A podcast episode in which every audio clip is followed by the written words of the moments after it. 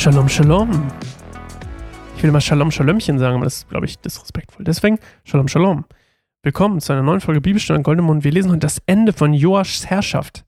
Und ich hatte euch ja letztes Mal schon fast erzählt, was ich euch erzählen wollte, habe es diesmal nicht gemacht. Und erzähle es euch jetzt, denn ich hatte euch erzählt, am Ende, wenn Jojada stirbt, dann verliert unser Joasch-Freund, der so gut angefangen hat, so ein bisschen seinen Kurs. Und das führt dazu, dass er sich von Gott entfernt. Das führt dazu, dass er leider dumme Sachen macht. Und dass auch Juda darunter leidet, als ganzes Land, als, als Volk sozusagen. Und der Segen ein bisschen abhanden kommt. Und das steht hier aber nicht so, also es steht ange, angedeutet, aber es steht nicht 100% so. Und das lesen wir aber in Chroniken, nämlich eine Sache, die sehr krass war, das sehr viel ausgelöst hat, war nach dem Tod von Jojada, ähm, wie gesagt, folgte Joasch dem Rat von anderen Leuten, das steht da, also von bestimmten Beamten, ähm, und trifft dumme Entscheidungen, wendet sich von Her vom Herrn ab. Und Gott schickt aber immer wieder Propheten zum Volk vor allem, um vor jo äh, Joaschs Abfall sozusagen vom Herrn, von dem Wegen des Herrn zu warnen und zu sagen, hey, hey, Vorsicht, er ist nicht mehr auf meinen Wegen unterwegs. Und einer von denen, die da unterwegs waren, war Jojadas Sohn. Und zwar, der wurde nämlich nach ihm Hohepriester. Der hieß Sichaja. Und dieser Sichaja, der kam ebenfalls vors Volk und hat das Volk gewarnt und gesagt, Joasch ist vom Weg des Herrn abgefallen. Und genau deswegen war Joasch, aber weil er auch nicht mehr treu dem Herrn äh, gedient hat, war er so sauer, dass er ihn steinigen ließ. Also quasi den Sohn seines Mentors, seines eigentlich seiner Vaterfigur. Man könnte fast sagen, seines Bruders, also fast seinen eigenen Bruder steinigen. Und alles nur, weil er den vom Weg abgekommen ist. Und wie könnte das anders heißen, das nächste Kapitel, wir lesen? Das Ende von Joaschs Herrschaft muss natürlich wieder in die Kacke greifen, ne? Naja, wir lesen erstmal. Etwa um, die, um diese Zeit, ja, nachdem Jojada tot war, etwa um diese Zeit griff König Hazael von Aram Gad an, eine ehemalige Stadt der Philister übrigens, die Juda eingenommen hatte, und eroberte es. Danach wandte es sich gegen Jerusalem. Da ließ König Joasch von Juda alle heiligen Geräte, die seine Vorgänger Joschafat, Joram, Ahasja und die Könige von Juda geweiht hatten, und auch die Schätze, die er selbst geweiht hatte, zusammentragen und schickte sie Hazael zusammen mit allem Gold aus den Schatzkammern im Haus des Herrn und im Königspalast. Daraufhin zog Hazael von Jerusalem ab.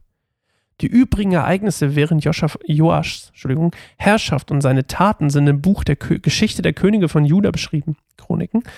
Seine Diener verschworen sich schließlich gegen ihn und ermordeten ihn im Haus des Millo auf der Straße nach Silla. Die Mörder waren Josascha, oh, Josach, so Josacha wahrscheinlich ja? Der Sohn Shimats und Josabat, der Sohn Schomers, seine Diener. Joasch wurde bei seinen Vorfahren in der Stadt Davids begraben. Nach ihm wurde sein Sohn Amasja König. Also er kommt vom Weg ab und das kommt immer wieder das Gleiche. Gottes Segen fällt vom Volk oder von, von dem Land, in dem Fall von dem Königreich ab und schon ist es verwundbar, eben in dem Fall für Hazael, der erst Gad erobert und dann bis nach Jerusalem vorrückt und ähm, dann ähm,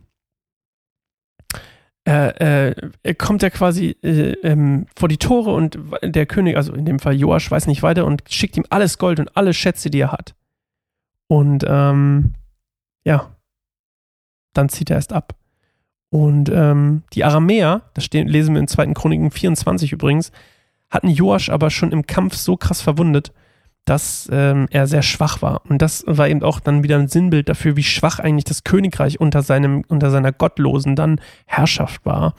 D ähm, und die Obersten waren eben, ja, das lesen wir auch in Chroniken übrigens, verschworen sich gegen ihn, weil er unter anderem Sichaja gesteinigt hatte und äh, bringen ihn dann um.